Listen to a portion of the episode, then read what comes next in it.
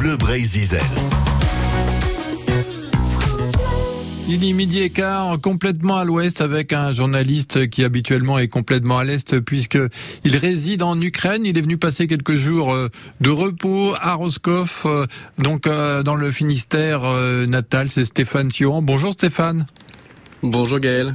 Oui, dans quelques jours, ça sera le retour en, Ukraine, puisque c'est là que vous résidez depuis un certain nombre d'années. Depuis combien de temps? Depuis qu'il y a eu la révolution ukrainienne ou encore avant? Oui, tout à fait. Ça, peut, ça fait à peu près huit ans maintenant depuis euh, la révolution de Maïdan. C'était cet événement qui euh, qui m'a fait euh, déménager de, de Bretagne jusqu'en Ukraine, où où je travaillais déjà hein, depuis depuis plusieurs années, mais de, de manière plus intermittente. Et du coup, au fil des années, je suis devenu correspondant de, de Libération, de Radio France Internationale, mais également, je raconte toujours l'Ukraine et l'Europe de l'Est pour les, les colonnes du, du Télégramme. Oui, on a pu lire comme ça les papiers signés Stéphane Suand de, des débuts de des débuts de la guerre, cette guerre qui, continue. Alors aujourd'hui, euh, on se parle euh, sur France Bleu Brésil à l'heure où le président Macron rend visite au président Volodymyr Zelensky qui, il y a quelques mois encore, n'était, si on peut dire, qu'un acteur. Oui, tout à fait. Alors Volodymyr Zelensky a exactement le, le, le même âge qu'Emmanuel Macron. Ce sont de, deux hommes de, de, la même génération et qui paradoxalement, et c'est un petit peu euh, l'objet de, de, mon travail de ces derniers mois, ils ont ils ont beaucoup de, de, points communs. Et Volodymyr Zelensky, avant 2019, la date de son de l'élection de la dernière élection présidentielle ukrainienne, était un, un présentateur télé, mais en fait c'était un présentateur télé un petit peu spécial. Les, les émissions de Zelensky, c'était des des shows d'humour, de, de cabaret, euh, du samedi soir, et c'était quelque chose un tout petit peu entre Patrick Sébastien, euh, Cyril Hanouna, et il a un petit côté un peu Jean du Jardin. Donc voilà, c'était l'humoriste le, plus célèbre euh, de l'Ukraine, et il est euh, apparu comme une comète sur la scène politique en, en 2019 en se présentant à, à l'élection présidentielle contre le président sortant, et à l'issue d'une campagne hors norme, il a été élu avec 73% des voix. C'était quelque chose d'assez fascinant à observer en effet. Et vous racontez donc son parcours dans un livre co-signé avec Régis Janté, Volodymyr Zelensky dans la tête d'un héros parce que il est devenu un héros et quelqu'un qui euh, finalement euh, fédère euh, tous les Ukrainiens.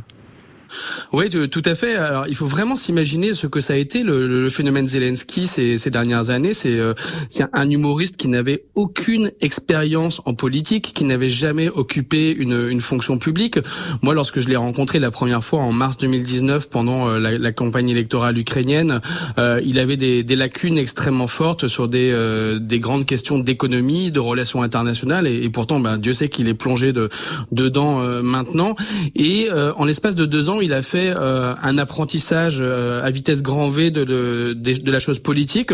C'est un, un, bosseur, hein, c'est un homme d'entreprise, c'est un producteur audiovisuel qui est expérimenté. Donc il, il a appris assez vite, mais il s'est retrouvé le 24 février dernier devant le, le rôle de sa vie quelque part en, en tant qu'acteur. Euh, la guerre a éclaté et en l'espace de quelques heures, il a dû prendre une décision euh, assez incroyable qui était celle de, de rester à Kiev, la capitale ukrainienne, ou alors fuir le pays, ce que lui proposaient les, les services secrets américains, britanniques et français. Et euh, il a décidé de, de rester alors qu'il savait parfaitement que euh, les forces russes étaient déjà lancées dans la capitale ukrainienne derrière lui et voulaient sans, sans doute le tuer. Donc euh, voilà, il y a, eu un véritable destin, euh, je dirais quasiment de, cinéma, même si ce, qui se passe en Ukraine n'est pas du cinéma, mais bel et bien la, la réalité. Et le fait de rester à Kiev, de prendre la tête de la résistance, ça a propulsé sa popularité à à peu près 90% d'opinion favorable.